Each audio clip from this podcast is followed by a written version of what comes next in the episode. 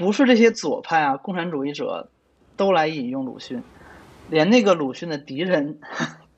都都来引用鲁迅的文章来作为武器。啊，他知道鲁迅是一个无法归类的人，嗯，所以你你如果深入读鲁迅的话，就会发现，他是，他是非常有自己的性情的，就是他只不过是有一个官官样的一个姿态，就是鲁迅他其实就是一个怎么说呢？他就是一个永远活在当下的青年，因为这就是人自己嘛。你一旦一个人实现了自身的价值，就我彻底实现了各自己各自自己的价值。那他就是一个无法归类的人。你现在我们的九零后或者零零后，他往往都是把自己首先当做一个个体来看待的。就比如说一言不合就辞职啊，像这种，然后有点没大没小的。实际上，鲁迅，你读到最深的地方就会发现，他也是一个个人主义者，就他是把个人价值提升到最高地位的。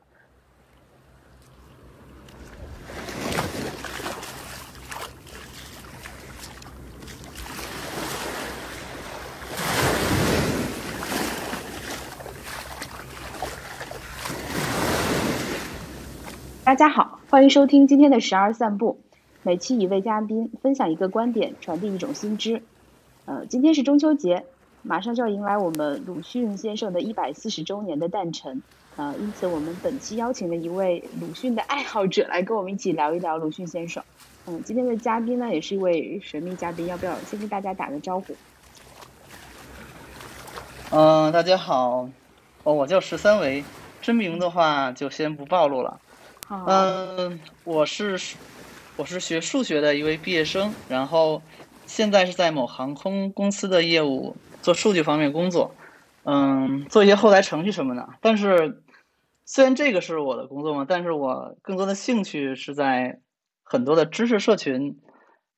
呃，目前呢，比如我之前是参加过开智的活动，然后现在呢是极时俱乐部的一个核心作者。嗯，我的兴趣。就是有点散，比较广吧。嗯，像认知和意识的科学、复杂系统、因果科学，还有文艺理论、诗歌。嗯，我还是一个游戏爱好者，然后现在也是业余从事科普，还有科幻的写作。嗯，其他的你能想到的，除了那些比较偏技术工程的问题，像宗教啊、哲学啊、艺术啊。这些有关人类文明的这些东西，还有什么创造性这些东西，我都是非常感兴趣的。然后，嗯，但是到鲁迅的话，鲁迅的话，他又是一个我们今年就是我们近代一个核心的一个角色。就无论你从思想还是从文学绕不过去的。然后我是这些年是被鲁迅深深折服了，然后被六一邀请，他也耳闻我是一个著名的爱好者，因此来参加录录制这期节目。所以今天给大家大大家讲一讲鲁迅。好，嗯嗯，好，谢谢十三位的介绍，就非常详细啊。就是在在此之前，其实我一直以为你不用工作呢，我以为你的主业就是各种社群。也不是吧，他实际上因为我那个后台是比较方便嘛，就以前我是在体制内，后来变变成那个外包了，就是会更自由一些。嗯，所以时间比较比较自主，比较充裕。对他基本上要就是维维持跟运营的一个工作，嗯，OK，然后其实呃很早就想邀请十三维一起来录一期节目的，就是我们第四期的嘉宾，呃第五期吧，应该是柳白猿，就是跟他录完之后，他就推荐你说你你一定要找十三维老师，他太能聊了，然后他涉及的面特别广，又非常有深度，而且他的声音特别好听，他的原话这就是读书读出来的声音。然后我就哦，这个不是 有这个好吧？那我说我一定要替你传达一下，嗯，然后今天的就是呃，正好就是之前我看你也关注过很多话题，就像刚才自己介绍那样，因为因为我感觉可能会距离我比较远，所以呃也不太好意思去打扰。然后正好就是看到你前阵子在分享跟鲁迅相关的东西，之前也有一直在关注，也经常看到你会分享一些鲁迅的文章呀，或者是。就是读书的一些感想啊，就觉得身边呃真正关关注鲁迅的同龄人其实并不多，然后你应该是就是嗯对。比较典型的一位，然后那你能不能跟大家分享一下你是怎么会重新关注到鲁迅的呢？呃，简单说，我这个关注还真跟鲁迅自己有点像，哦，就是因为鲁迅的经历，他是实际上是在生活中，就是他在自己的人生轨迹中碰壁了，就是嗯。遭遇了很多不幸，然后他反思，就是为什么我会受这样的苦呢？然后我自己呢也是这个样子，就是我也在生活中受到了很多碰了很多壁，然后我就觉得啊是我的问题吗？但是我反思之后好像自己觉得自己没问题，所以我就开始就考虑我们这个民族或者说这个国家，就类似像鲁迅关注的民族性问题，就是我们社会的体制问题，就是我们何去何从的问题，我们如何面对历史还有未来当下的这些问题，这样就导致我呃进一步去向前寻找精神资源，然后我就发现鲁迅他是一个宝藏，就是很多问题他都已经回答了。然后我读了他的全集之后，就是就是已经被彻底折服了，并且发现他在文学上也是一个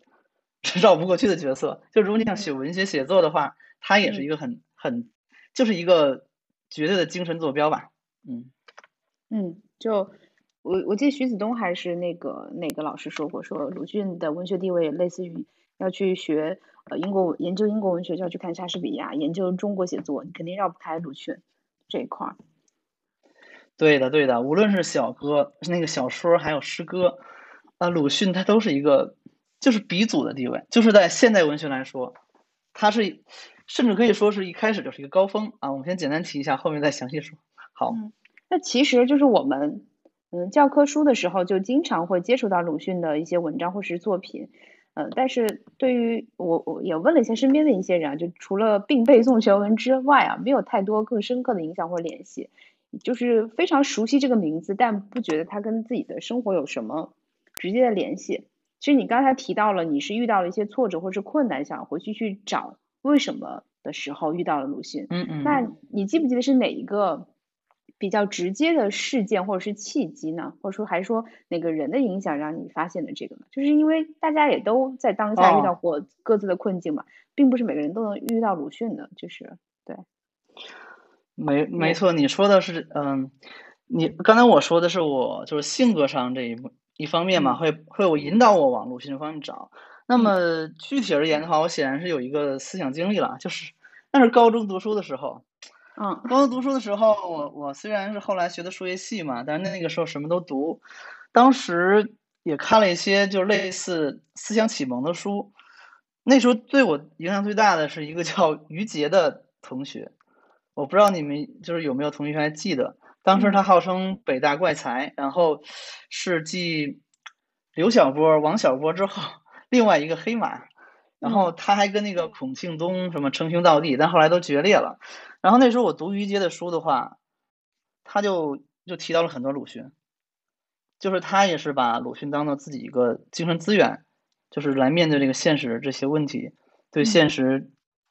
嗯、比如这些不公平现象，还要对自己精神困惑啊这些问题进行解决的。后来那个王小波，他虽然一没有直接提鲁迅的话，就是没有师承鲁迅，他是嗯另一个，就是有点从古希腊那边的资源，但是他也是非常尊敬鲁迅的。所以说我其实是从他们两个中认识到鲁迅的重要性，只是那时候还没有去挖掘鲁迅。当然，最早那个肯定是课本儿的鲁迅了，那个就那是一个刻板印象，那就那就不算是一个呃直接引导我的一个一个契机。嗯嗯，那你自己呃去了解这个引导，就有了这些引导，然后带着好奇再重新去看鲁迅之后，跟课本上应该是有完全不一样的嗯改观，对吧？因为你刚才提到一些刻板印象，那有哪些特别不一样的那个感受或者是认识，能给我们就介绍一下吗？嗯，或者你之这个后做做了哪些事，就看了哪些书，然后有有哪些发现的，就是这条脉络是怎么样顺下来的呢？嗯，最开始鲁迅的话，我可以就就鲁迅的话，他其实最后是成为就是我们共产主义，就是我们共产党的一部分，就作为一个思想战士的姿态，嗯然后呈现在我们面前的，对吧？嗯但是呢，但是你但是你如果去读他的书，你不一定读他的书，就如果你有关注呃文艺或者思想这方面的东西，你会发现一个很奇怪的现象。嗯就不是这些左派啊、共产主义者都来引用鲁迅，连那个鲁迅的敌人都都来引用鲁迅的文章来作为武器，像自由那个，嗯，挺有意思，对吧？有有点意外吧？像自由主义者，还有个人主义者，比如说这个胡适，嗯，鲁迅就是当时跟胡适呃交恶之后，其实后面是也有批批评胡适的嘛，但是胡适就一直没有没有回答，就是一直没有回应。但最后鲁迅死之后，他说鲁迅是我们的人，呃，他知道鲁迅是一个无法归类的人。嗯，所以你你如果深入读鲁迅的话，就会发现，他是他是非常有自己的性情的，就是他只不过是有一个官官样的一个姿态，嗯，有三层吧。第一层就是说，你可以说是被我党呃收编，或者说是成为我成为我们的战士，这是他的一面，因为无论你在哪个战线都需要那个同伴嘛，对吧？然后，嗯，这是第一面。第二面呢，就是说。他是有一个自己探索的过程，就是从自己留洋回来，就是怎么改造国民性啊啊，怎么发愤图强，就是抗日救亡，怎么拯救国人的精神，就这方面他是有一个自己的脉络的，这是他的一面。还有一面就是他自己那个个性的一面，就是他私下生活的一面，那一面的话也是非常有趣，非常呃性情。这个也是很吸引人的，就是他会对审美啊、艺术方面非常敏感，然后非常有品味。那这你读到这点之后，你就会发现他鲁迅是一个活人，而且是一个很真、很真、很真的一个活在我们身边的一个人，就像你在你面前一样的感觉。这就是最后会给我带来为那么大震撼的原因。就是你不只是那个官方官宣渠道的。那个雕塑一样的鲁迅了，你去了解了很多他的生活经历，他的细节，包括呃他的个性，你就会觉得他跟这个身边的朋友也没有什么太多的区别，就是因为我们就把他又重新当一个人来看嘛，对吧？对啊，他就是一个真人，就是一个活生生的一个老先生，不是老先生，大先生。嗯，那你觉得呃，我们现在大家都不太喜欢谈鲁迅，或者说没有谈鲁迅？更重要的原因是因为没有这个机会或者是窗口去接近吗？还是说因为就是因为反而是宣传的这种口径太多了之后，让我们带的这种刻板的印象反而丧失了对这个他个人的一些好奇？如果大家想要去重新阅读鲁迅或者是了解鲁迅，那我们需要一个什么样的理由呢？就你你刚才提到那些，我觉得是一个理由之一。我就听完之后，我觉得哎，好像还有点兴趣，想去了解一下。就是这样一个不同的鲁迅先生，但是，嗯，其实我更想问的是，你能够了解他，并且对他有兴趣，还有做这么多探索，一定是有特别吸引你的地方。那你这个能有多一点的分享吗？嗯，这点的话，嗯，我可以从三个层面嘛，就是就我，你说说我们为什么要这个时候来去再了解鲁迅，对吧？嗯。那好，那那我就想说，这我们到底是指什么？就是我们我们的身份，就是我们的身份是什么？就是我们觉得我得首先回答这个问题，然后才能进一步，对吧？细致来回答。那我觉得话，就是我们可以有三个身份，嗯，这三而且这三个身份的话，跟鲁迅都是息息相关的。第一个身份就是说，我们首先是一个中国人，对吧？嗯。这个中国民族，中华民族，那么对中华民族来说，鲁迅的地位，很多研究都已经说了，就是他实际上是处于，就像我们的孔子、老子、庄子、屈原、李白，他实际上是在我们历史文化中是处在于这个地位。那你就想象，在一百年前左右，有这么一个级别的人物，啊，对我们人民族产生这么大的影响，那你作为一个中国人，你理解中国文化。那必然是离不开它的，就是你无法略过它的。而且实际上呢，它确实是给中华人民的，就中就我们中国文化思想把过脉，而且开过药。就它对我们民和民族的何去何从进行过这种探索。然后我们现在就没有面对这个问题了吗？我们现在性，我们中国也是整天面对西方，对吧？然后面对内内部的一些什么极左思潮，或者是各种思潮。实际上，这如果你要回答这个问题的话，那还是要回到鲁迅的这个思考方向去。嗯，这是如果我们作为中国人的一面，为什么说是绕不开鲁迅的？然后其次，你要是，嗯，我说呢，说作为一个人吧，就如果你要作为一个人，这个人什么意思？就是说我摆脱了我这个民族身份，就是说我虽然是中国人嘛，但我觉得我是一个人类啊，就是我是一个世界人，我是一个现代人，我生活这个现代的一个世界，那你也让我拍鲁迅，为什么呢？因为全球现在是一个呃资本主义社会。是一个消费主义指导我们，就主导我们一切的一个社会，就我们被各种碎片化的信息，呃，所消费，所所冲击着。那么，鲁迅他面对这个态度，他是有什么有思什么思考呢？他是有的。他实际上很早以前就指出了西方文明，就这是他的西方文明的一个顽顽疾，就是西方有科学有民主，对吧？嗯，这些都是德赛德先生、赛先生都是好东西。然后我们中国人引进它，然后改善自己。但是这些东西是他他是还要批判的。嗯。那么就是你你读鲁迅的话，就会知道你为什么你不该被这些呃物质主义，然后被这些消费主义东西洗脑。嗯。这是你如果作为一个人，嗯，一个世界人的一面。然后如果你作为还有一个见解，就是作为个人的一面。个人就是说，我首先是一个个体，对吧？你现在我们的九零后或者零零后，他往往都是把自己首先当做一个个体来看待的。就比如说一言不合就辞职啊，像这种，然后有点没大没小的。实际上，鲁迅你读到最深的地方，就会发现他也是一个个人主义者，就他是把个人价值提升到最高地位的。他是要先有个人。然后，才才有集体。嗯，他甚至说我要鼓励这个独异性，就这些独异的天才，这种我行我性的天才。他说中国人就缺这种，就缺这种就是尊重天才、尊重这种个性的这种这种性格。嗯，而他要反对的就是说我成为一个庸众，这个庸众就是随波逐流啊，随大众，大家干什么我干什么。所以你看，从个人这个选择还有价值这点看的话。鲁迅跟我们也是，其实是一致的。他就是我们当下年轻人的一种价值跟选择的一个体现。就是你，你无论是民从一个民族身份来讲，还是从我是一个普遍的人类来讲，还是说我是作为一个个体来讲，那你都可以从鲁迅这里得到很深厚的精神资源，来，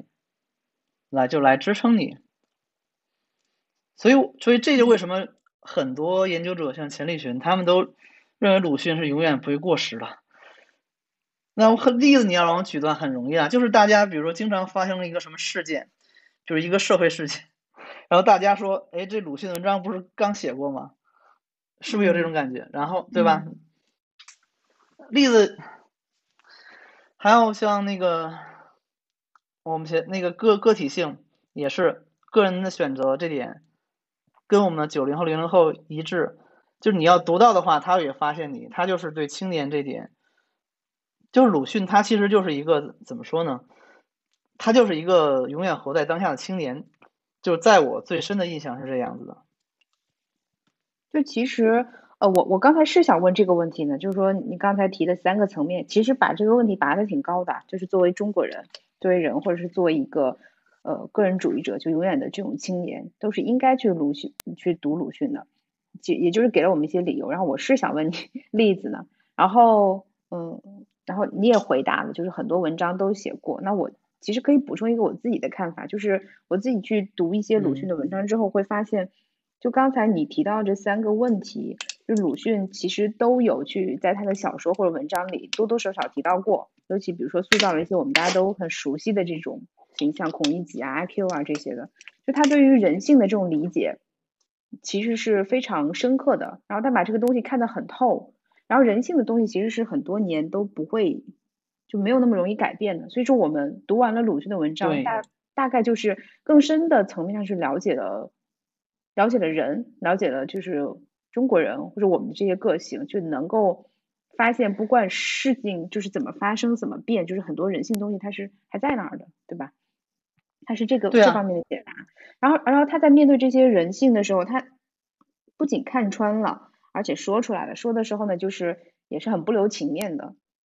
嗯，虽然站在鲁迅的角度上，他觉得很多话他没有就是就是完全公开的说，但是在我们读者或者是后来人的角度上去看他，就是觉得他是批判的，然后是刻薄的，对吧？然后就我们之前有聊到过一个问题，就是说鲁迅他在去批判这些国人的时候，嗯，大家都会提到就是哀其不幸，怒其不争，不管是祥林嫂呀，或者是阿 Q 也好，就是嗯，他多多少少其实是也是带着一些自己的影子的。就这一块的话，嗯，之前就是可以跟我们就是展开展开讲一下嘛，就是我我们去去怎么去怎么怎么怎么去提这个问题呢？就鲁迅他在批判国人的时候。他很多时候是也在批判自己，因为自己也是这一国人的一部分。他并没有说自己高高在上的，我跟你们不一样，我只是批判你们。他其实很多时候也是连自己一块骂进去了。对啊，嗯嗯，就鲁迅呢，他他是一个生于新旧之交时代的人，他呢读的学最开始都是旧学，就什么四书五经啊，对吧？什么《论论语》《大学》，什么《中庸》《孟子》。他都读得非常精通，嗯，然后他后来却号召大家不读古书，这个大家有印象吧？为什么呢？实际上他是，他因为他进行了一个，我感觉是系统性的探索，他首先是对中国古代的文化进行了全面的清算，就盘查了盘查了中国古代所有的精神资源，就发现中国的中国这个病根儿是没法适应。当代社会或者说未来社会发展的，嗯，因此他就非常痛苦。这个痛苦的话，当然跟他家庭经历有经历有很大关系了。嗯，他家属于那种比较典型的叫家道中落吧，就是呃，父祖父是大官儿，那结果呢，因为一个科举舞弊案，然后被抓入狱了，结果就得变卖家产去那个呃通融嘛，就是让他让那个祖父不必那个枪决。就不必那个处决，每年都要就交钱，要看看是不是要被处决。然后他自己还经常去买药啊，就是重担在他身上，然后就是去治病，给父亲治病，就这样一个过程。那他就感觉就是中国文化就缺少一种诚实。嗯，中国文化中最缺的就是诚和爱。就是你遇到什么事情啊，就是用各种理由、各种修辞方法来搪塞、来回避，就是不直接直接解决这个命问题，这就缺少诚嘛。然后具体到那个国家背景，就是你看西方八国联军来了，对吧？西方势力，英国人、法国人，然后要做贸易、要租界，然后你这个清政府当时还自高自大，嗯，就是不不面对这个。不敢直不直接面对这个事情，然后还欺骗自己，呃，开始认为自己是天朝上国，然后最后失败了之后，又只能俯首通臣。就他就是这种民族性心理，就是防御性心理很强，就是这种机制，他就是进行了一个彻底清算。那他自己的话，当然也属于这个过程了。嗯，他认为，就他虽然是去日本学新学，后来还剪了辫子。嗯，但是他自己没有彻底摆脱，或者说觉得自己能彻底摆脱，所以为什么说他后面他后面就是非常，我们提到鲁迅就会感觉他有很黑暗的一面，对吧？很虚无的一面，就是认为他觉得自己是没有从中摆脱的，比如那个他的婚姻，嗯，对吧？他听从他母亲跟那个朱安，嗯，对，结了婚，然后。然后那个赡养家庭，你看他实际上没有学某些人，就是那种什么，甚至鼓吹什么呃自由解放那种，嗯，那那种，因此他就是对自己就产生了，同时对自己的身份产生了很很大的耻辱，就是羞辱感跟批判。因此他做事的一个风格，最大一个风格就是他凡事都想了很多层，就是你们我们说出来，他批判别人。之前他只能说出一分，九分都是先把自己批判清算一下，然后觉得 OK 了，才把那一分去说别人。就他是是这样一个人，所以他也是把自己剖析到底了，就是通过剖析自己来完全或者是比较深刻的了解自己为什么这么做和背后的原因，然后他才能够轻易的去看到别人身上这种类似的问题，然后就会发现这是一个很普遍的民族性的问题，就不只是他自己个人的。没错呀。那他在这个，我比较好奇，就是他这个批判的过程和这个他这个思辨的这个过程给他自己带来的影响，嗯，是什么？就让他后来成为一个能够站在怎么怎么说，能够一直站在这个，我我都没有词汇去描述他思想和文艺，或者说这个呃文化上的这个地位吗？对，但是。我觉得这些词又离我们太遥远了。其实我我很想把它描述为一个，他一直是在局外跟局内来回、来回、来回换换换角度的一个人，就是他时而进去，时而出来。哦，那我明白你的意思了。嗯，就你说的实际上是鲁迅的一个二分，就是他既作为一个为中国未来而战的战士。嗯，同时又作为一个个体，他既是一个伟大的思想家、革命家，同时又是一位伟大的文学家和艺术家。就是这两点，就是我们前面说他这个自我剖析啊啊，自我批判，最后到达了一个深度，就让他同时兼备两种特质。他是完全做了真实的自己，所以才有这样的地位和成就吗？就我每次用这些特别宏大的词汇去描述他的时候，我就感觉他离我特别远。但是我真的把他当一个人去描，就是去想要跟你沟通、去谈论他的话呢，他可能就又又像是一个身边的人。就是我可能会更想从这个角度去。怎么说呢？我觉得他，如果你相对一般人，会是有一点远。但是呢，你要理解他的一点就是，他首先是就是个人身份跟民族身份。就绑定在一起了，嗯，就是我，嗯，我们之前可能学过一些心理学东西吧。就鲁迅是这样一个人，就他从小经历那些家庭的变故、家庭的冷眼，对吧？就是无论是亲戚还是外人，对他那些羞辱排斥，然后而他自己是一个特别真诚的孩子，就是相当于非常好、非常真诚面对别人，结果却遭到了这种有这种遭痛苦的遭遇。所以说那个时候又圣职，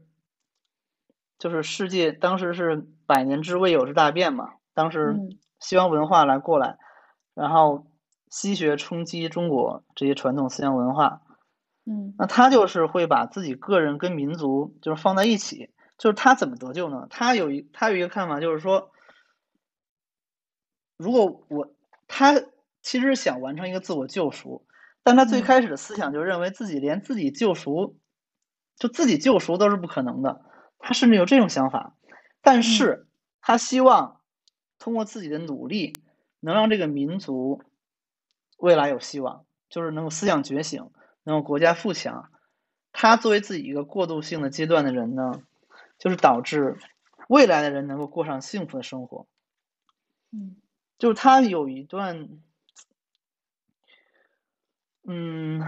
就有一个杂文结结尾吧，就是写了很多很多那个痛苦的事情，但是他最后说，但是我们还是要为人类谋幸福，就是这一个结尾，就是他是真的是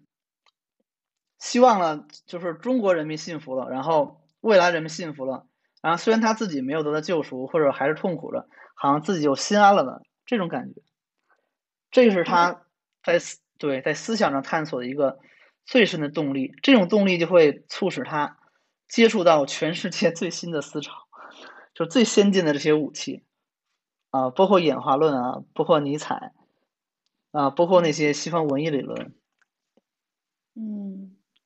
对吧？然后还有一点就是关于文艺这一点，他剖析自检的话，他最后剖析的为什么说有些黑暗跟虚无了呢？就是你当一个人，你你不用任何。麻醉剂麻痹自己的时候，就是你甚至连宗教，因为传统价值已经被质疑跟破坏了嘛，因为它是束缚你的东西，甚至你对未来的宗教各种信仰，你都悬置的时候，你彻底面对自己当就自己内心的时候，你发现自己内心确实是一个是一个空无，是一个空虚，是一个虚无的世界，就很少有人能做到这一点。你像孙中山，他其实闹革命吧。他还是皈依了基督教的。我们知道，就是有有很多基督教或者是呃佛教徒，甚至恪守传统儒教、号称改良的这些人，他都是依托于某种价值的。但鲁迅没有，他不希望用任何东西欺骗自己，就是他自我解剖到这个程度，你明白吧？所以说他就是直面这个虚无跟本身，这个程度就实际上是完全达到尼采还有西方向存在主义思潮对理性价值都进行解构，对吧？就是我。我们悬置一下之后，我该何去何从？我人生会有什么意义？所以他到这个程度，然后，所以他为什么能写出？他明白人生本身是没有意义的。对啊。然后他对未来和对于整个人类，或者是对于中国人，又是充满着希望的。就是听你刚才的描述嘛，因为我们看得出他最底的这个精神精神底色，可能还是积极的。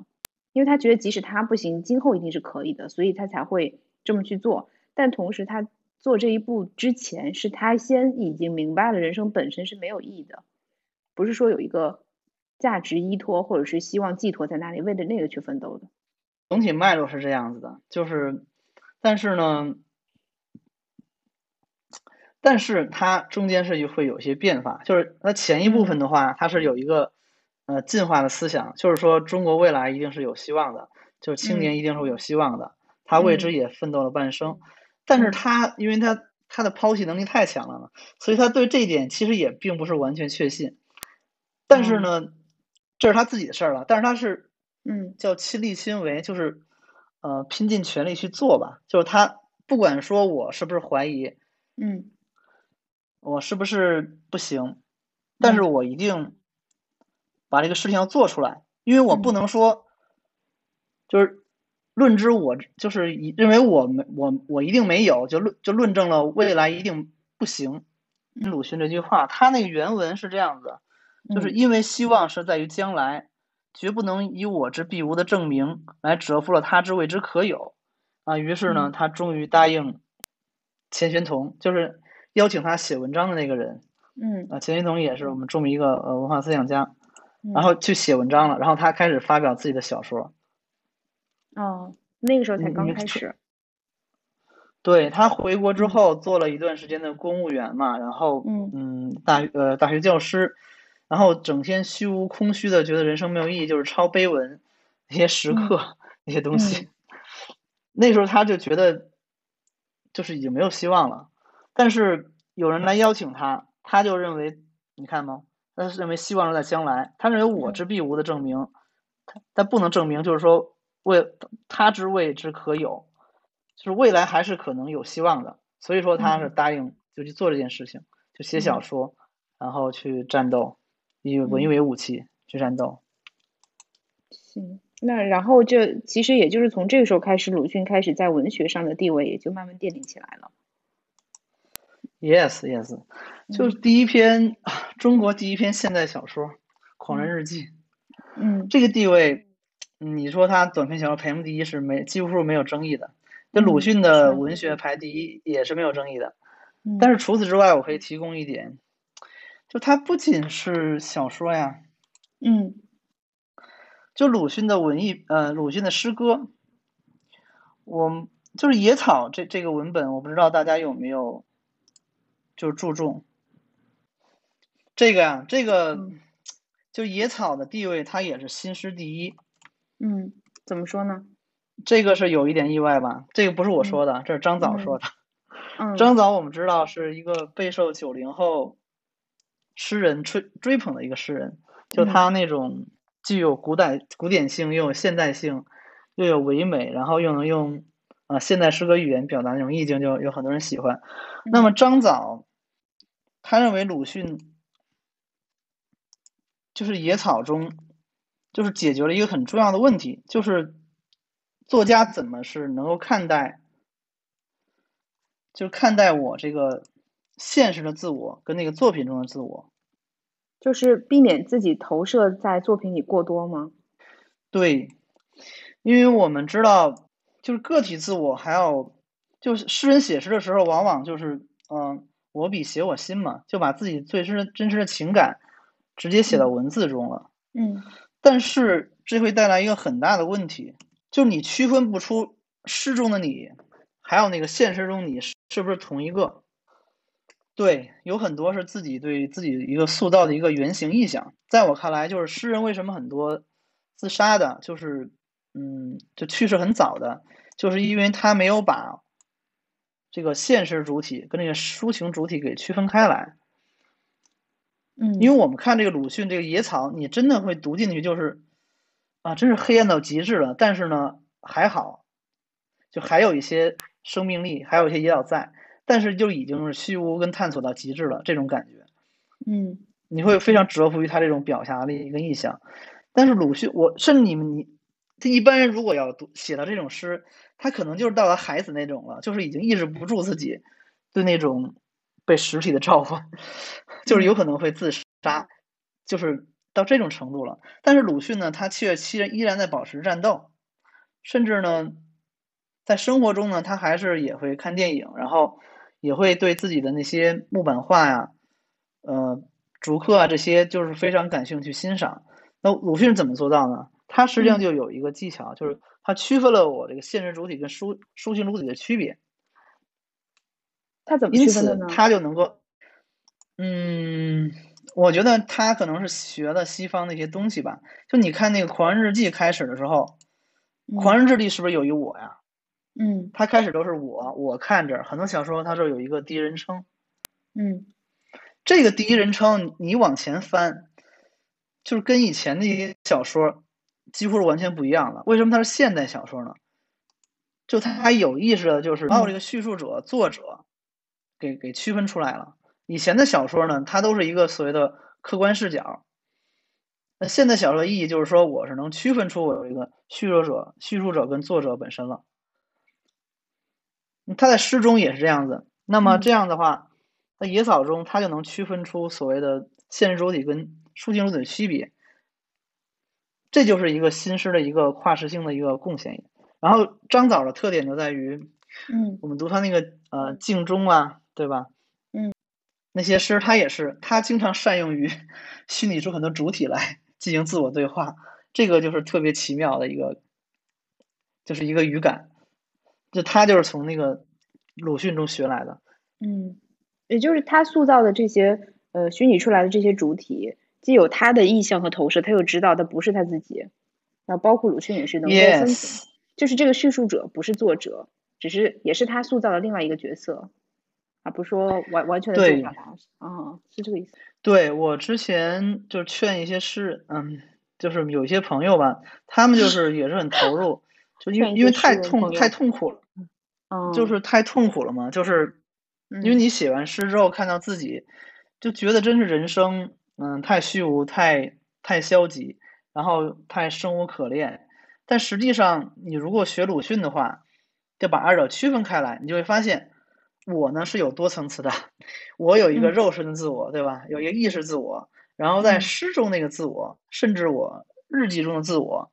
它都不是一个完全的我这个意识的自我，它是我在相应这个媒介上，就是符合这个语言媒介的某种体现，就它会继承了我的一些特质跟精神，但它又不是我。你意识到这一点之后，你的写作就会很自由。你明白什么意思吗？就鲁迅他其实。有很多个自我，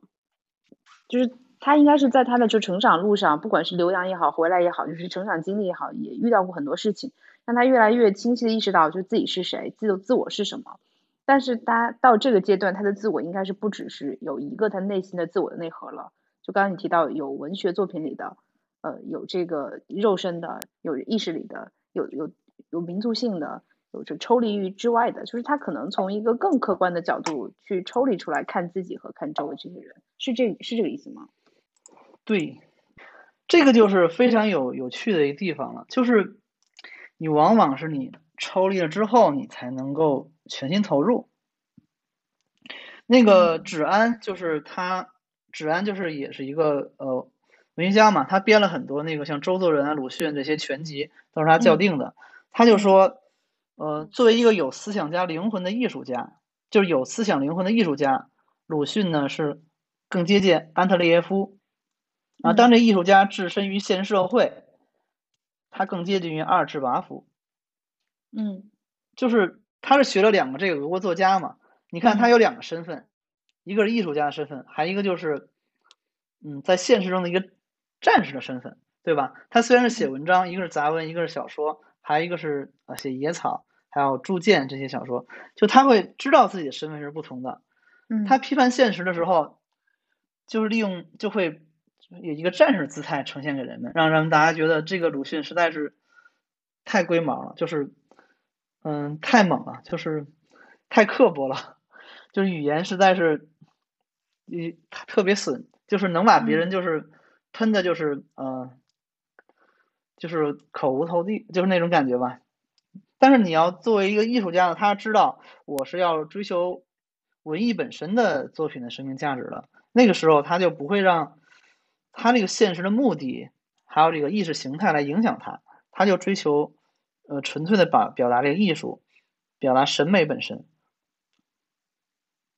就你看，同样是写作，他这两种文章，一个是战斗的檄文，对吧？一个是那个艺术品，像野草，是吧？嗯，这些小说像《故事新编》，他就能区分出来。也是由于他的身份的多样性，就是他可能对自己的定位或者对自己的要求，就他有自己的政治立场，有自己就是思想想要坚持的方向，也有自己对文学的这些追求。他对自己的定位可能也不是单纯的，因为每个都有要求，所以他会知道在什么场合怎么做。那可能这背后也是来源于他对自己有很清晰的这个期许或者是期待，也就是说更深层次他对自己还是足够了解。对他的反思太深刻了嘛，他最想的肯定是民族救亡嘛，嗯然后他认为这是他的第一要义。那在此基础上，他认识到就文艺本身的意义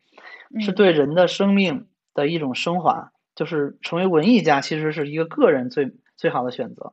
就是我嗯们其实是如果在一个好的时代，嗯我们真的可以就是投身到艺术中，投身到文学中，让嗯个人的审美跟生活交相呼应、互相映嗯照，嗯。这样是一个理想的人的幸福的生活。但是嗯。鲁迅不行啊，他是在那个时代嘛，他要拯救民嗯。族嘛，要拯救人民的思想，所以说他就是会有那个战士的一面，就是甚至后期主要都把都写杂文了，写随感，就是对就批判现实。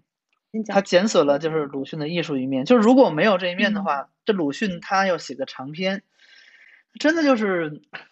跟莎士比亚比肩了。就是中国可以，鲁迅其实也是世界级的文学家，但是呢，嗯相对那些有大长篇呢，肯定还是嗯会矮一头。但是如果有一个好的时代，就鲁迅的嗯艺术天才是能够让他更接近这种成为一个伟大的艺术家的。嗯，对，我们聊到这儿，就是解答了一个我一直以来心中的一个疑问啊，就是我自己到底要不要写东西，就是我写的东西有没有必要写出来，有没有必要发出来？因为我我很多时候就觉得自己很多比较细微、比较敏感的情绪，就是自己又觉得很矫情嘛，然后就觉得这个东西值不值得哦写出来，也确实就是有有过一些自身的经历，就是我会因为自己走出来，所以看别人的时候遇到类似的问题，我就能看明白。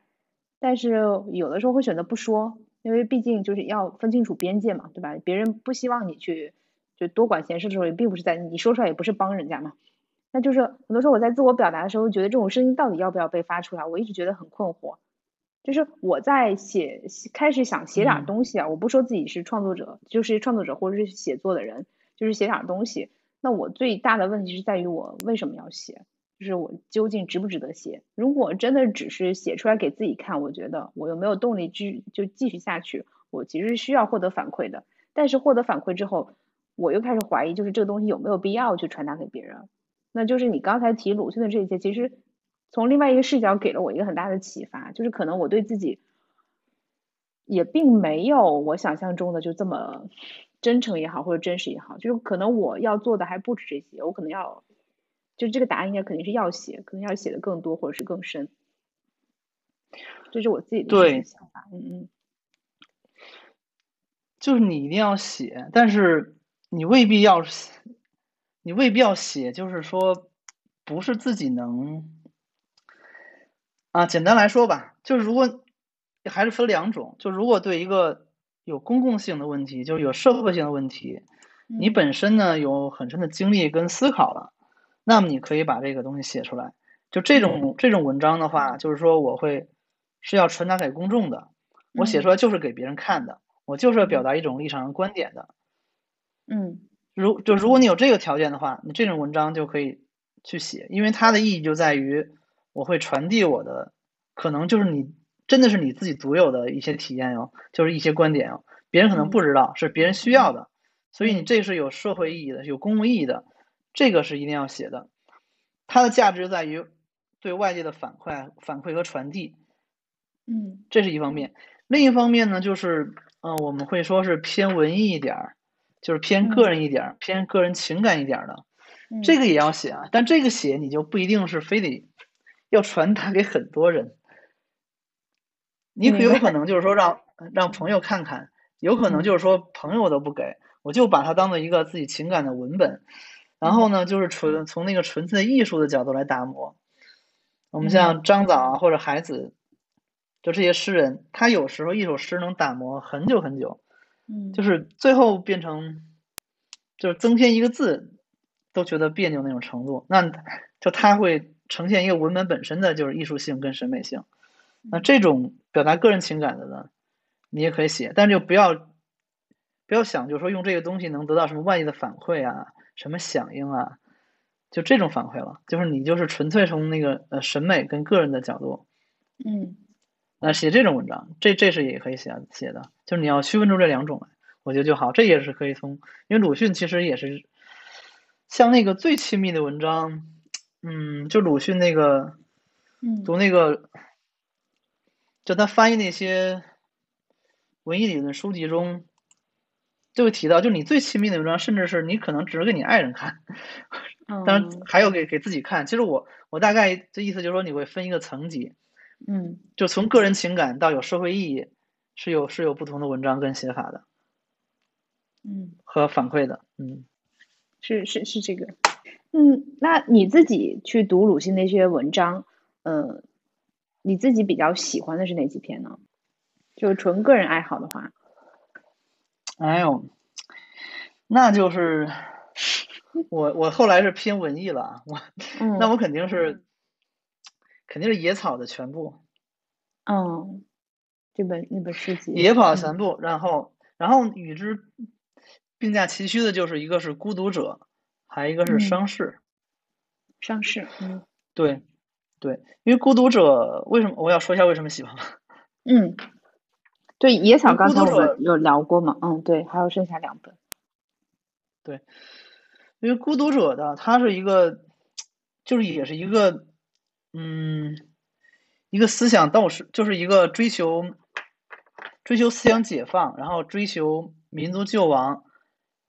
这样一个一个志士吧。他的一嗯个从从最开始投身于西学新思想解放运动开始，到最嗯后嗯他结果去变成那样一个结局的一个过程。就是他实际上为什么是孤独者呢？就是他在嗯这个过程中始终是在自己在孤独探索中，就没有人理解他。就无论是那些他救的那些家族那些人，比如他回来参加那个母亲的，呃，就是是母亲还是葬礼吧，嗯别人都怀疑他是不是要什么来点兴风作浪，来点什么啊、呃妖异的事情，就是那把西方那些东西哦给闹过来来闹，就是但但是他其实很平静，然后他那个在葬礼上也没有哭，因为他知道那些人表达哭其实很多是一种表演，只嗯不过他但是他在偷偷的时候，就在人都走的时候，自己是真的大哭了，因为他对那个他的母亲真的是有非非常深的感情，嗯。就是他这么一个诚实，就是面对自己的人，然后希望呃救亡图存、救存图亡的一个人，那嗯最后一个结局是什么样子呢？他孤独到最后，他变成了那个军师的一个呃参谋吧，嗯就他最后不得不就是变成了他所批判的那种人，你明白什么意思吗？这就是呃中华民民族的一个有点宿命吧。我们不能说是英雄变成恶龙，英雄变成恶龙，但是类似，就他最后嗯也变成了他所所摒弃那种人，所痛斥那个人，然后在葬礼中被穿着军章，然后，嗯，脸中是那种强作欢笑的表情，就那样一个孤独，一个孤独的探索者，结果走到那样一个结局，所以这个对我的冲击，我我我我感觉就是对所有有一些更深思考的人都会很大吧。就是他是有意识的，一步一步的就看着自己一步一步变成这个样子，而不是说无意识的说我怎么变成了这样，可能是一种被迫，被迫，但是是主动的选择。对我，他肯定他是都有的呀，因为嗯，他做的一切别人都不理解他，甚至认为他是搞破坏的，就是是不是要害我们呀？就是是这个状态。但是呢，当他成为那个官僚之后呢，哎，别人都看得起他，觉得他有出息了，觉得他是能成就事业了。你明白什么意思吗？他就把这个人性的复杂，就是就是刻画的，就是太太太立体了。对啊，因为那个人都要生存嘛，他实际上就如果不做那种选择的话，他的生计就无论是一个是生计吧，还一个更痛苦，就是在精神上没有支持。嗯，这样的话，就迫使他做出了一个自己鄙视的选择。那我相信他死时候也是在鄙视自己的，但是他是完成了一个宿命的轮回。嗯，这点在狂人日记中也有点体现，就是狂人的病有可能会被治好了。就最后那一段儿，你们看嘛，他狂人就是发现了中国社会都是人吃人，对吧？嗯，甚至自己也可能是吃人，然后他想把这个消息传递给人，但别人都不理解他，都觉得他有病，所以说最后他可能就是呃没有放弃，他就是被治好了有可能，然后去那个某地候补，也是去当官啊，或者是嗯做一些什么功名啊，就是呃类似这种事情去了。你看，他这也是一个轮回跟宿命，因此为什么鲁迅就体会到自己没法得救呢？就是因为他发现这中国的民族性是一个整体的文明，就是他会无孔不入的影响你每个人的选择，就你个人的反抗是无力的。就共产主义说嘛，就所有人类解放，你个人才能解放，大概有点这个意思。就是我们只有这个民族解放了，然后个人才能幸福，就真正的幸福。那在那之前，可能就是至少找什么东西麻痹一下自己吧，然后能够有点开心。那如果你探索到那个，嗯，如果你探索到极致的话，就发现这个是一个对自己的障眼，很就是就是自己的麻醉药嘛。因此的话，鲁迅不要不，鲁迅就是让自己绝对不会做做这样，但是他在小说中却写了像《孤独者》。还有那个《狂人日记》那些人，就他认识到这点了。嗯，就是这里面也有一部分，就是声音也说，这里面也包含了鲁迅自己本身的一些影子。就比如说狂人，他说自己也吃人，或者是就是他变成了自己不喜欢的人。就包括他对他的这个原配妻子朱安，其实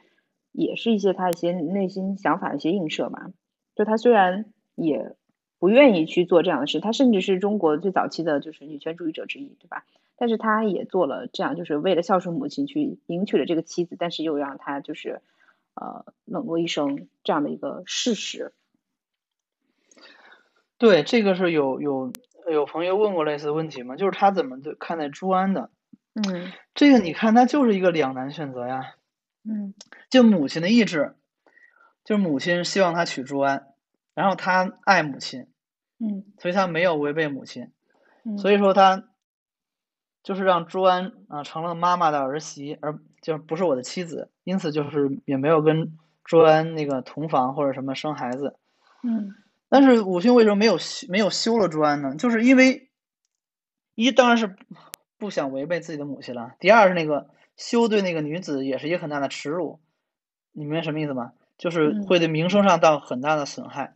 第三呢，就是有朱安在身边的话，他能照顾母亲，所以他其实也知道自己做的这个是由于自己不敢违抗，然后牺牺牲了这个朱安的这个行为，所以这可能也是他自己没有办法面对他自己的一部分。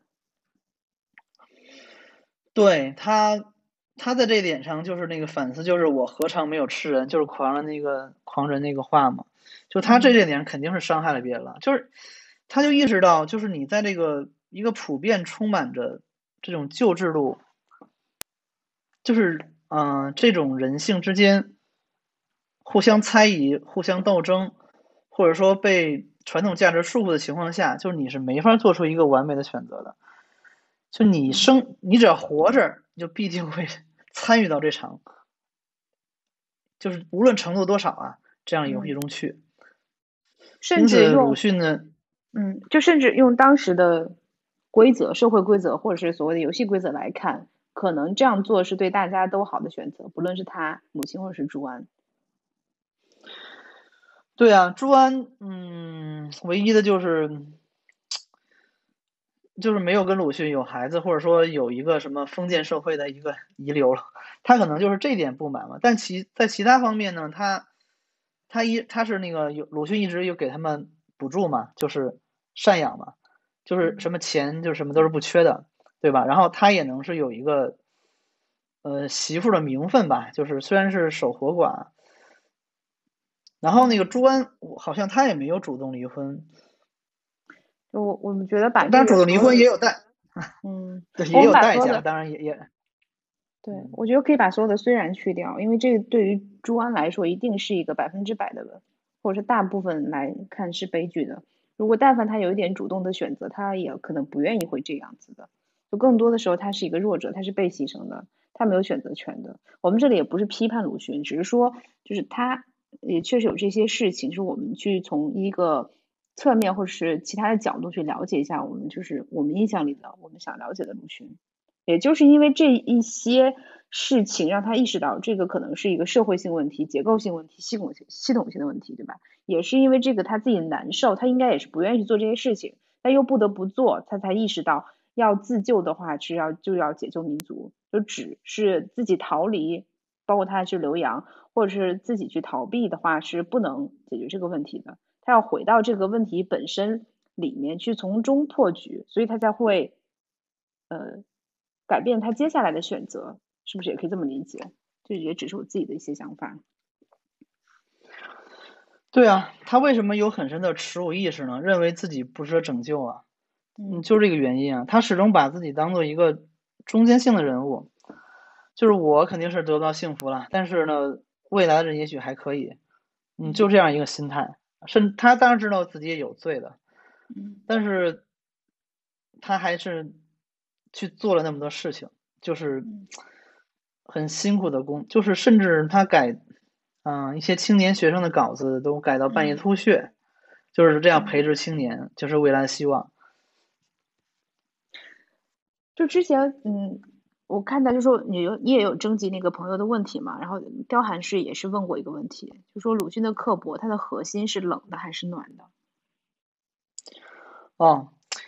这个刻薄的话，我我感觉他其实就可以，就是就是从那个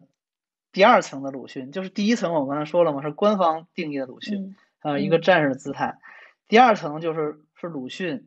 故意表现出来一种批判的态度。那种语言跟用语，他会是鲁迅第二层，因此这个刻薄，我认为是要打引号的。嗯，鲁迅的话，他其实就我我们看他，他是骂人很狠的，就是无无论梁实秋啊、鲁迅啊什么这些人，但是他其实没有把这个当做一个个体来批判。你明什么意思？就是我跟你，比如我我跟你关系不好吧，但是你有一个很坏的毛病，我会把你这个毛病当做一个普遍现象，狠狠的批判。但是我对你这个人其实是没啥，没啥那个不好的意见的。你看，在那个呐喊呐喊的那个自序上，他说过，就是我所说的话常与设想的不同，就是因为，就是因为他是把这些自己的话呢，当做当做一个原型、一个普遍现象来来批判的，就是他没有说，嗯，把真正把自，就是他只要说出来的话。就一定是有社会意义的，就像我们刚才讲的，他是想引起某种社会的积极的反应，就是对他反思或者改正，嗯，而没有说我把我自己内心黑黑暗的一面也写出来了，然后我泄恨，就是你你惹我了，对吧？我就非得要啊批倒你批臭你，就是我发发放于自己的愤怒，这样仇恨，他没有这样子，所以说他不是这种刻薄。因此，这个刻薄的话就是一个打引号的，就是为了改正社会现象，作为一个类型的人的一个体现出的一个刻薄感，而而非他真正的用意。然后，但是呢，我们还会联想呢，就是鲁迅本身好像有一种啊黑暗的气质，一种冷眼的世气质来看这个世界，嗯，对吧？然后会觉得这个刻薄就是他本身的一个属性，但其实也不是这样的。他虽然有这个气质，是因为我们前面说呢，他就探索到自己内心最空虚、最虚无的一面，就不希望自己用任何价值来麻醉自己，那是他自己的一面。但是呢，他另一方面却希望别人有希望，就他认为自己没希望，是别人有希望。那因此，他这个表现的这个黑暗气质。就并不是他原生的一个气质，你明白什么意思吗？就好像他是一个特别追求光明的人，那我就会感到很寒冷，对吧？完，鲁迅有一些著名的话，就是希望青年有一分热发一分光，就像萤火一样，也可以在黑暗中发一点光，就不必等候炬火。就如果以后没有炬火呢，我就是唯一的光。他是对青年这样告诫的，嗯，对吧？因此你不能说。他这个自身的气质就说他是很冷很刻薄的一个人，嗯，相反的话，我觉得他这个刻薄就是前面说的一种类型，就为了社会一种表现，嗯，他的青年真的是，嗯，很暖，就是无论在经济上还是精神上都是很大的支持。然后在个性上，如果你要跟鲁迅交往的话，他是一个很热情、很有趣、很幽默的一个人，就会跟那个你。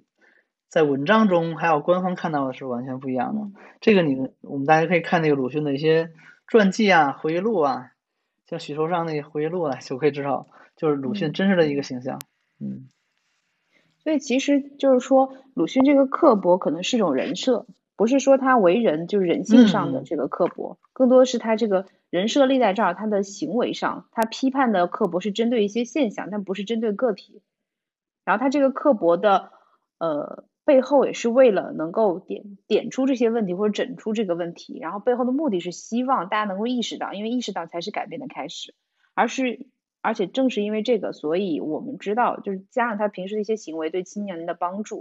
和一些就是事实上的这些资助也好啊，就什么帮助也写提携也好啊，我们知道就他可能不是一个刻薄的人，他就是个心里还很暖的人，甚至愿意去烧就燃烧自己去做炬火的人嘛，其实是这样理解。对啊。对啊，为什么很多人怕鲁迅？就是，尤其是那个呃传统的国学大师，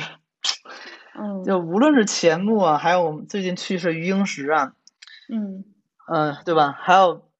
就很多那个对国学就认为中国文化有可取之处的这些大师们，都非常怕鲁迅。为什么呢？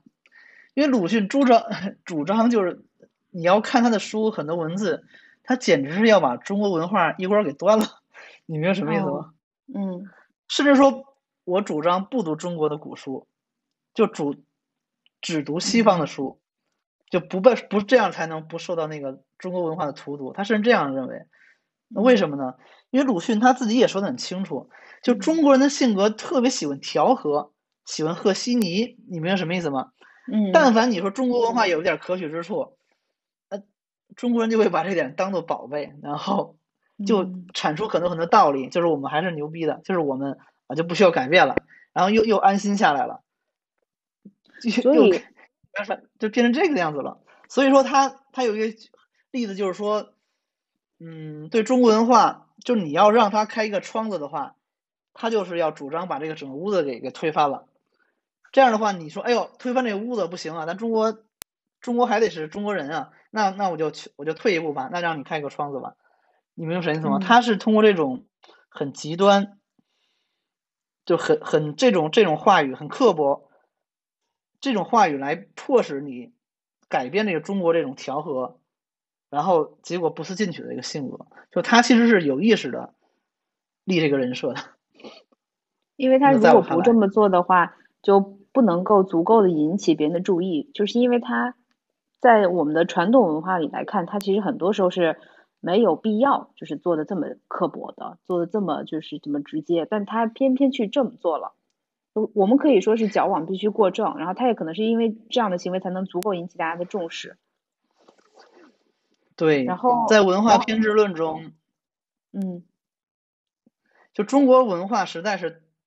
它这么长的历史，嗯就是它是有个轨迹嘛，那个轨迹我们可以说是往左吧，就偏的嗯太厉害了。所以嗯说鲁迅这个级别的人，像他就相当于孔子和老子或者庄子这个级别的人出来，他就非得往这方向掰一掰。嗯那如果我们把这两种方向，这两种极端的方向一汇合呢，就会发现，哎，这个中华民族恰恰可能就是汇入了一个真正的一个当代文明、一个现代文明的一个良好的方向，就既能保持自身，同时又跟嗯现在接轨的一个好的方向。所以说，它作为中国传统一个异类、一个艺术，是嗯弥足珍贵的。因此，就是相对于嗯古代，它是一个无可取代的一个地位。嗯嗯，而且他说的这些主张甚至不读，可能是就是也也是一种引引起注意的方式吧。因为如果没有真正的文化自信，比如说了解了一些东方跟西方的区别，了解中国文传统文化，就是鲁迅看来那些真正有问题的地方的话，那可能就是不经意间又被他影响或者是吸收了，然后无力跳脱。因为这种所有的影响都是无孔不入的，是不经意的嘛，所以他更希望是你能够站起来之后，然后再重新回去。这可能就是一种一种一种自然的走向，但不是说一个个人能能做到的。所以，所以我我觉得就是重新理解一下你们的话，应该是这个意思。对，鲁迅他自信的说，就是你那你们那帮国粹派，什么嗯传统主义者，什么尊尊拱，什么尊儒这些人，没有一个人我比那个古书读的精，他就有这个自信。然后其嗯次一点的话，他当年其实学那跟那个章太炎在日本讲学的时嗯候，章章太炎还讲汉字，然后讲了很多传统文化。他其实知道中国文化中是有固有之血脉，就是我们能够成为中华民族的一部分。但这部分的话是存在的，但更多是存在于民间的文化中，而不是说就是被统治者利用 篡改的，或者说有目的收编的这些书中。因此，他嗯其实知道中国文化中有有科学之处的，但是后来嗯他的姿态却是走向那么极端，因此我们就会看出他绝对是就有意而之，就是说立这个人设，让大家知道不不彻底中国清算中国古代文化是不行的，就嗯儒教孔教是不行的。相反呢，你清算之后，你如果真的学了西方文明的东西之后，你回过来看，就好像嗯。我从家里离家出走，然后我再嗯。回家，嗯。那个时候我才可能发现我家里的好，就是我那些嗯真情、最珍贵的东西，我才能够发现跟运用，甚至我给它发展，发展的更好。你要不离开这个的话，你是永远无法真正认识到的，甚至和更谈何谈发展它呢？所以鲁迅嗯是这个用意，嗯，就鲁迅的英雄之旅。对。但是他，嗯，他不知道有没有走完，因为我们知道最后，嗯但是至少我们现在还在走着。嗯，那其实就是我们刚才聊到这些，呃，因为鲁迅很多时候他过于嗯刻薄，或者是过于直接、过于抨击，就所以如果断章取义的话，他的话很容易被别人引用或者是误解，所以历史上很多人也对鲁迅有很多很深的误解，导致嗯。可能不是导致啊，就是我们现在现在就是身边的人，同龄人其实谈论鲁迅的人很少。一方面是因为鲁迅在教科书上给我们留下一些比较沉痛的印象，然后大家对他有一些刻板印象嗯嘛。第二个就是我们没有意识到鲁迅跟我有什么直接的关系。第三个就是可能鲁迅就是太容易被，就是就是用错地方了，所以是不是很多人反而不敢去去了解，不敢去用？就我没有明白为什么，就是身边想找人去聊一下鲁迅，都会发现，哎，你找不到这样的人。嗯，怎么说呢？前面嗯，就不看鲁迅，我们好像活的也挺也没啥不好。嗯，我觉得未必，可能很嗯很快就会显现出很多嗯事情了。嗯，嗯，但是就是国怎么说就比如说国家也好，或者是这个呃教科书也好，就是对于鲁迅这个地位，其实也是一直也是很重视的嘛。就包括嗯，我们我们之前就是在那个对那个资背景资料的时候也聊到过，就是一九七二年那个尼克松访华的时候，我们是把这个当鲁迅全集作为国礼去送给尼克松的嘛。对，嗯嗯，鲁迅有一点的话，就是他现在鲁迅是我们知道后期他是加入了左翼文坛，就是跟我们呃革命那些革命思想，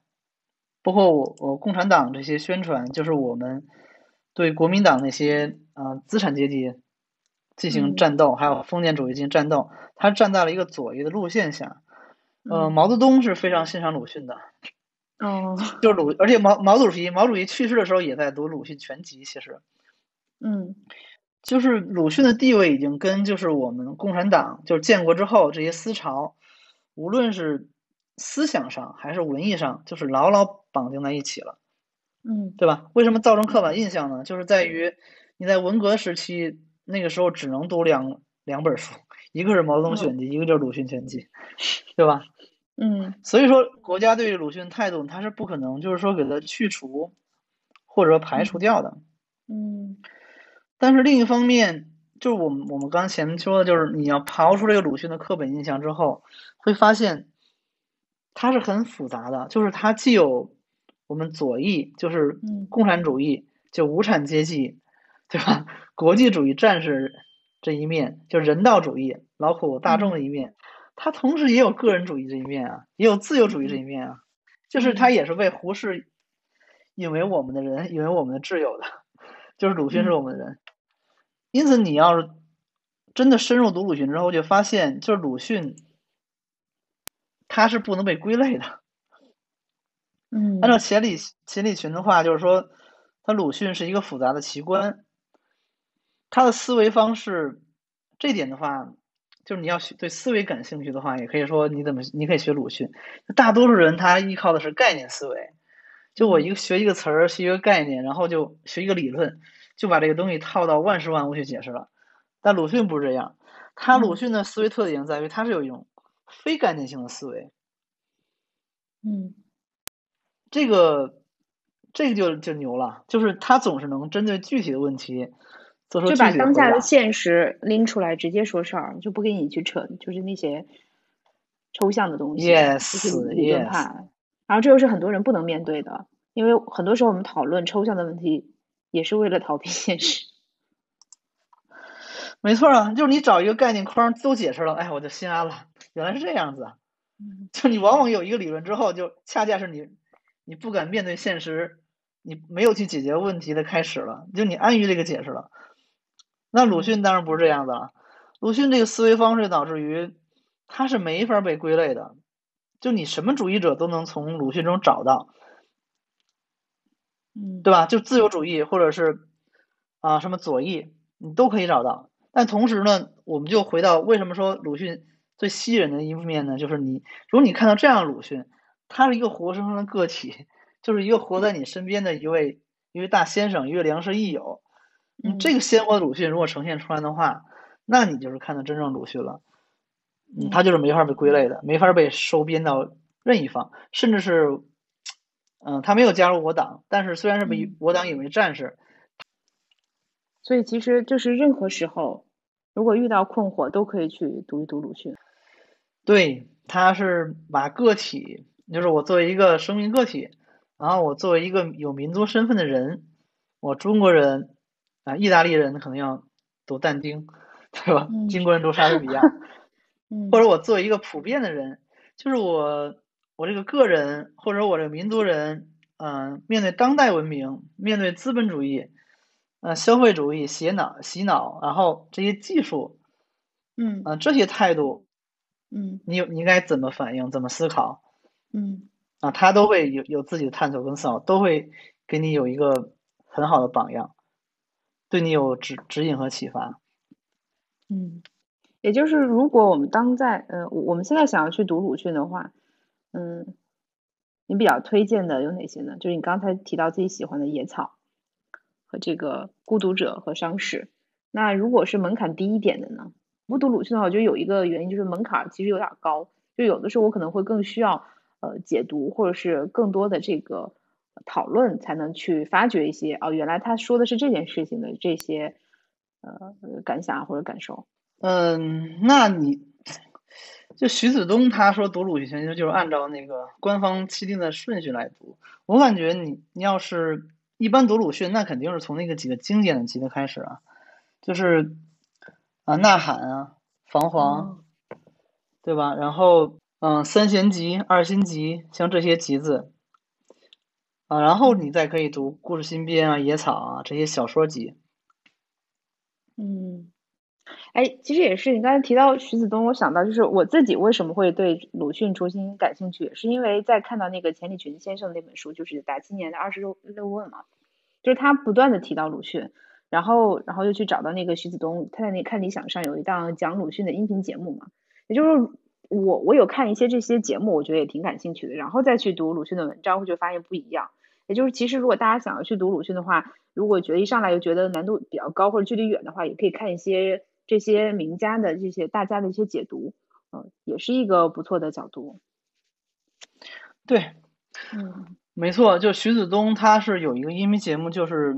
就重读鲁迅嘛，这个是肯定，尤其是喜欢音频的朋友可以先去听他。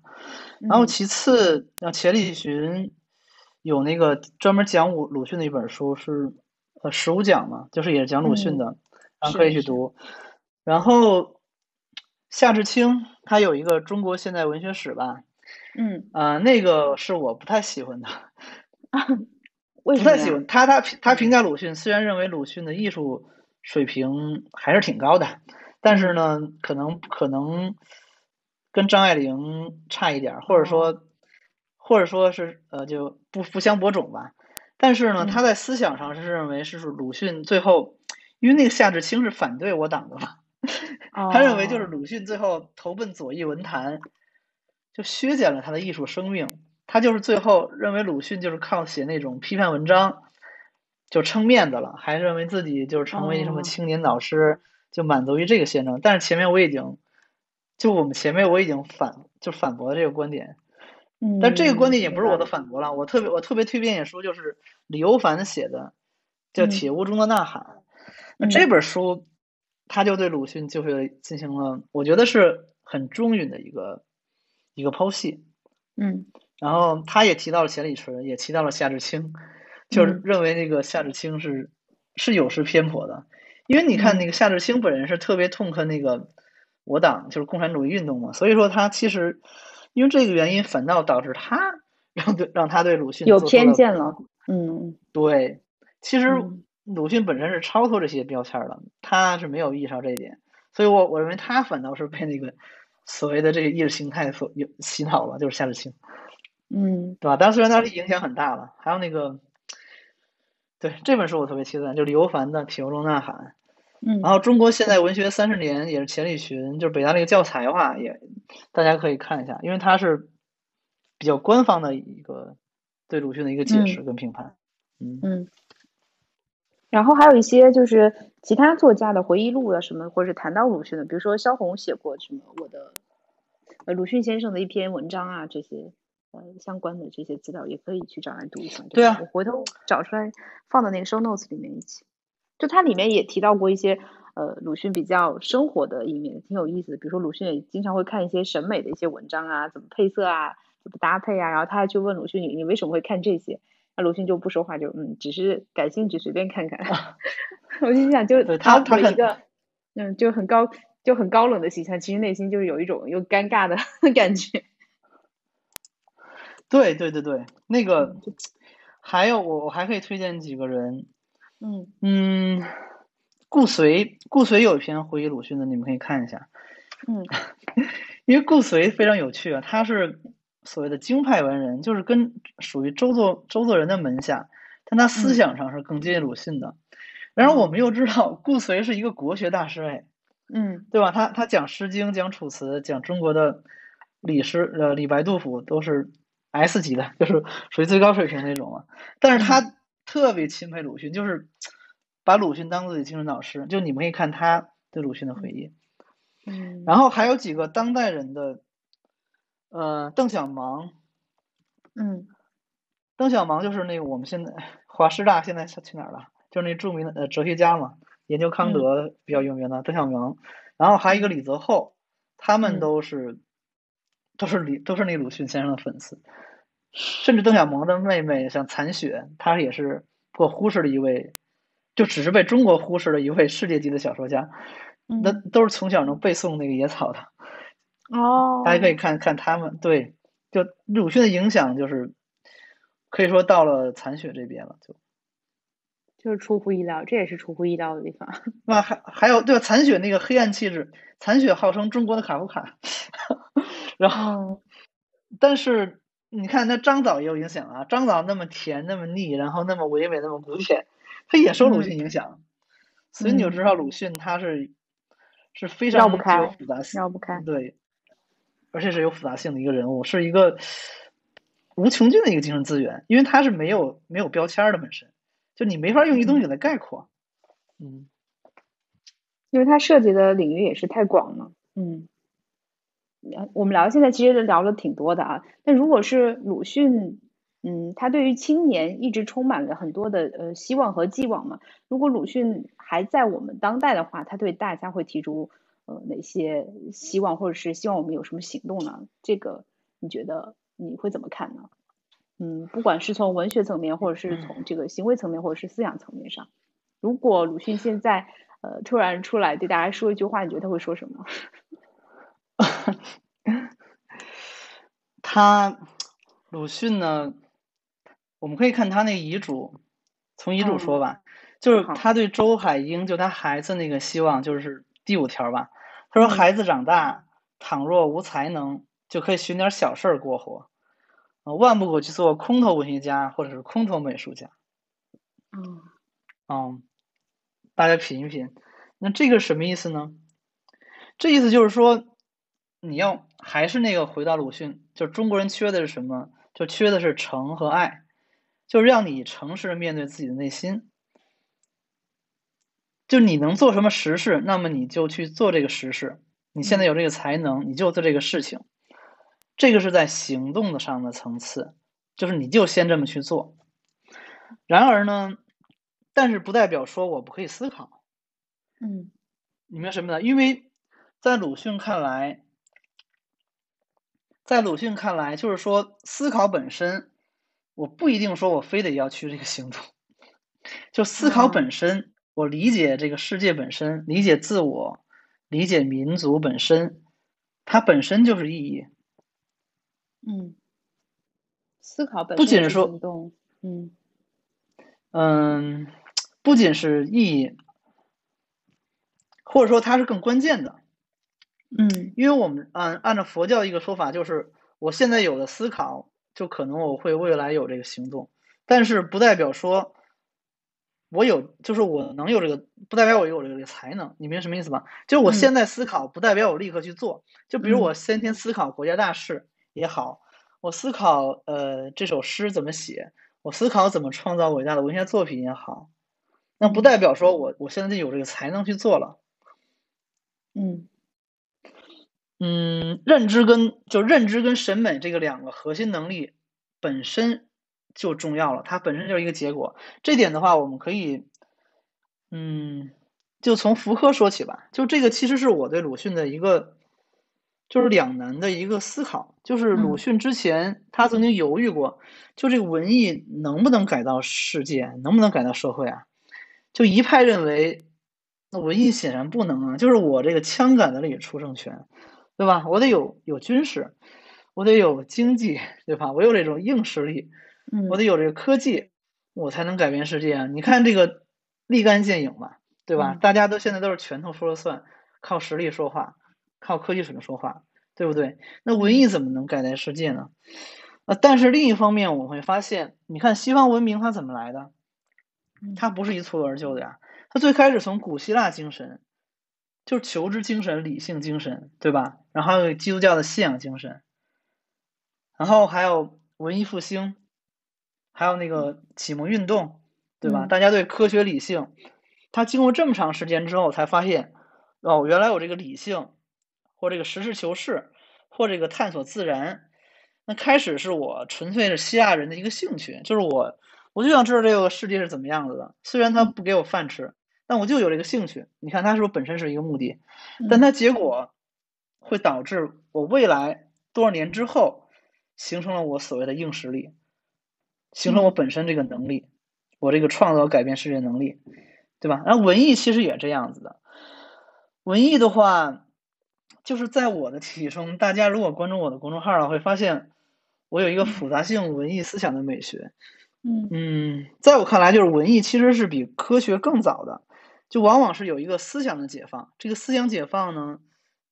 往往是某种诗歌，呃，某种神话史诗、某种小说，啊，更近的一点就是某种哲学思想或者某个数学理论，它先有这种，这种是。更接近于审美跟好奇意义上的这个东西，它出现之后，然后推动我发展，最后才会产生科学。产生科学之后呢，我就能有能力了，就有就是有实用性了，有实用性能改造世界，就能赚钱，就能够有经济，就能有有强大能力了。你看，他是不是开开始从那个一个纯粹的兴趣跟爱好，一个审美东西出发，最后才导到西方文明发展这么强大？对吧？因此，鲁迅的话，他的探索结果也是，就是文艺能不能救国呢？文艺能够救国，但是他救的是一个长程的影响，就不是说我我一时一会儿的改变的这个中国，因为国民性的改造、中国思想的改造，它也是一个长期历史的过程，不能说五千万的文明这些顽疾、这些病，那我这一下就给去掉了，嗯，对吧？我们心里。比如我现在有很多心理问题，对吧？无论是抑郁症，或者说呃，我们之前受到小时候不想的影响，那你能说我学一个心理模型就给我改了吗？那肯定也是不行的。嗯，因此它是一个很长期的影响。那文艺就在这一点。嗯，你看莎士比亚，对吧？还有以前那些，嗯，德国的，呃，歌德，还有但丁，他们这些史诗、这些诗歌。最后达到什么意思呢？值得一讲的就是但丁，但丁也是我比较推崇的一个一个伟大的诗人。他他相当于就是因为他那个《神曲》那部诗，嗯，让这个意大利这个民族形成了。你明白什么意思吗？意大利之前也是那种很混乱的小呃小城邦之间的一个城一个城之间没有一个什么统一的意识。嗯，但是因为这部诗，它是相当于让整个意大利形成了一个民族国家，然后让。包括意大利的雨都因为他这个事儿而形成了，你看他的影响就是呃几百年的一个影响，所以说文艺的意义呢，它恰恰也是这个意思，就是一个会一个很深远，但是会一个很长的影响。嗯，因此，那我们现在要做什么呢？就是我们一定要是保持敏锐的思考，还有就是对自己审美的敏感跟洞察力。这些东西呢，不会说我立刻就能。改变现现实，就是让那个不公的现象消失，或者说让那个没有贪腐，让世界变得公平自由。嗯，这些都太远，它不会现在消失了。但是你现在，你让自己至少保持身那个清醒，我不断的学习知识，我用自己的理性去判断，然后我自己欣赏世界的美的事物，我读这些诗歌，它未来就会改变。嗯。这样的话，你你当下这个个体就会跟几百年后，因为你当下个体，你就为自己满足自己嘛。其实你没有功利性的去做这些事情，你对自己是一个很游戏的，也是一个很深刻的满足，嗯，对吧？同时呢，你的未来呢会也会有一个很长的影响，而这个影响它，它不在乎你是谁，不在乎说我一定要成为鲁迅那样的伟大的文学家，我才能有影响的，而恰恰是与我们。作为这个人民的每一个个体，才能使整个民族产生未来改变。那比如说，我现在就要引那个，就是福柯曾经引康德一段话了。嗯，他就说：“人民革命是否充满精神？革命成功或者失败？革命是否有很多不幸跟恐怖？就是所谓的革命经历一切，它都不重要。因为鲁迅最后他也探索到了，就是你不是说我这一革这命就变好了。”嗯，你革了命之后，只是一个形式上的改变呀，对吧？重要的不是说我这个形式上的改变，这个过程或结果。那真正重要的东西什么呢？真正重要的东西就是说我所有这个参与这个历史进程，或者说我所有生活在其中的人这些的看法，就是我们自己所思所想，对吧？我们的审美跟品味，那这种这才是真正的进步。就我们每个个体的这种进步才是真正的进步。那这种进步是什么呢？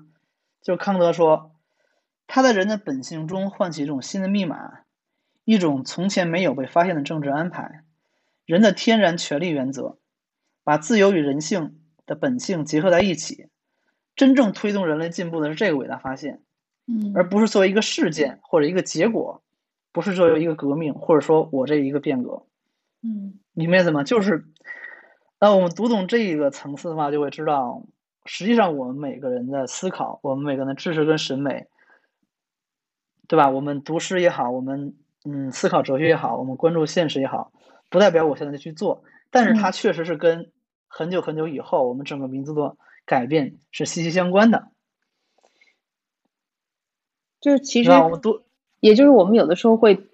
推崇的一些无用之用，就是这些无用之用不是真的无用，只是说可能我们一时半会儿看不到，但它一定是对你是有一些影响或者改变的。但是这个影响改变会有多远呢？或者是什么时候才能看到呢？可能也不是突然它就出现的，也是一点点出现的。但只要你开始做的时候，不会说。当你自己就是离开人世的那一天，你都会觉得啊，完全没有改变。就只要你一旦开始，你会发现它是在一个不不经意的时刻开始影响你的人生。就像我们今天做的这期节目，其实我们我没有想到有一天我会做一档播客，呃，我也没有想到我这播客里面会聊鲁迅，然后会请十三维来跟我们一起聊这个这个话题，因为我觉得这个太难了。我不可能设计的，我也不觉得自己有能力也好或者什么。当然，我希望是寄托在嘉宾身上的，我就只要协助嘉宾就好了。虽然虽然话是这么说，但是，对对，你你肯定是没有让我们失望的。但是我觉得也是需要我们就是准备或者就是非常谨慎的面对这个话题的。那这也可能也是一些之前埋下的种子，然后现在有了影响。对啊，嗯，我觉得是你之前的一些种子，然后很长很长时间之后。影响到这个结果，当时你肯定是，就是遵从自己内心的一个感受，嗯，然后结果没想到结了这个果子，而且我觉得你可能真的会越做越做越好，因为我发现很多同学都在都参与了你这个节目，然后都在转发，所以肯定会把大家捞过来。主要是大家都太厉害了，这个这个真的不是恭维大家，嗯，就我觉得每次跟嘉宾聊完之后，都是对我一个。特别好的收获和成长，就我甚至觉得信息就是是就是那个是呃输出的和输入的有点过多，我都来不及整理和输出，我觉得有点 过载。对，然后对啊，我最喜欢你一点点就是你是满先满足了自己哦，就满足自己的兴趣跟爱好，然后哎，我发现我这个兴趣爱好居然能够有更广泛的影响，就是有可能是对周围的朋友啊，这周围的朋友在扩散到全世界啊。都会产生影响了，所以你看这个顺序是不是跟我们跟才刚才我们说的一样了？就你只要满足自己的兴趣跟爱好，自己的审美偏好，那么未来的改变它一定会发生的，嗯，甚至可能很大。是，开心，嗯，感谢感谢十三位今天跟我们的分享，嗯，聊到这里时间也不短了。那关于鲁迅，你还有什么想要给大家再补充的吗？就是也是挺，嗯。嗯，我觉得你们大家就是去读鲁迅全集吧，或者说，首先就去读鲁迅本身，就鲁读鲁迅的全集本身。然后，其次的话，如果非要给你找一个公用点的理由，你们对文学感兴趣，那也去读鲁迅啊。鲁迅的小说还有那个诗歌，这个后面我甚至可以详谈的，就他怎么在两方面影响了中国世界的文坛。此外的话，你要是在思想上有什么野心，那也要去读鲁迅啊。因为鲁迅为什么那么厉害呢？我再总结一点，你看，他是对古学是精通的，就中国古典文化是无可不及的。第二，他学的是科学，学的是水师跟矿业，对生物化学、什么植物标本是非常精通的科学。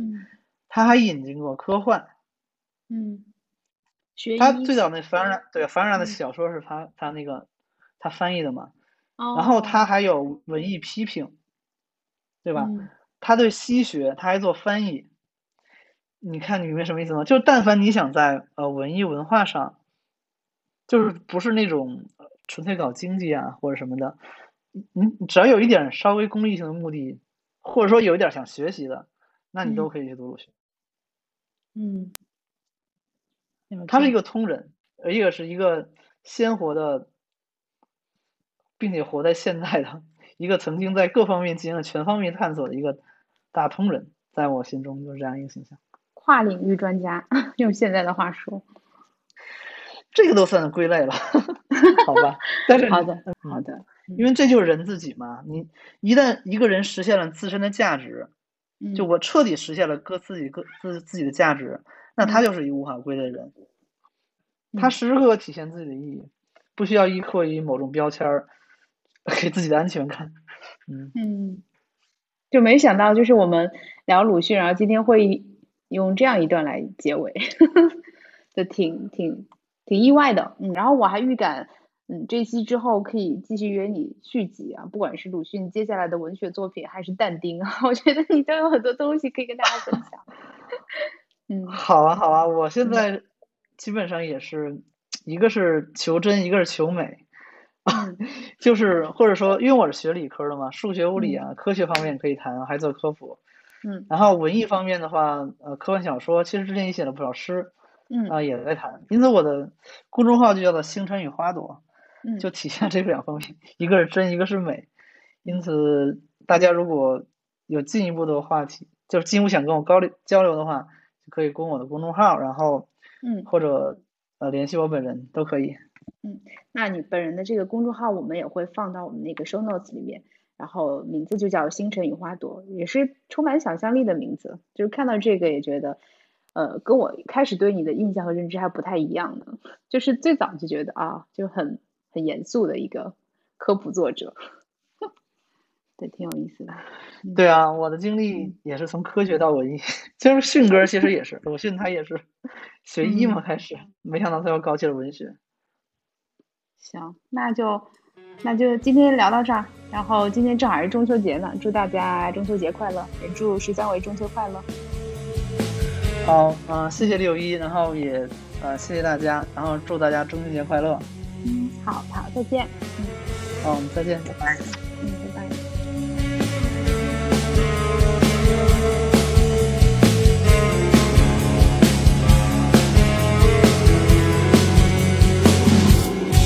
在这个南方温情的夜晚，是你高高举起的火把，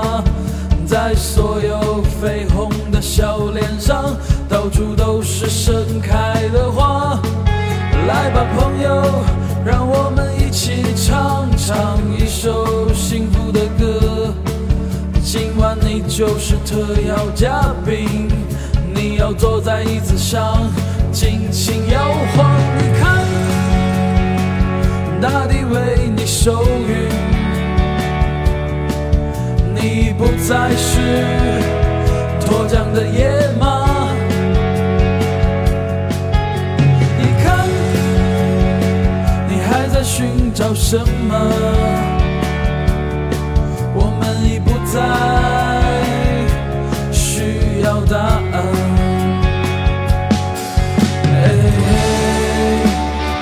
是否已经感到恐惧？今晚是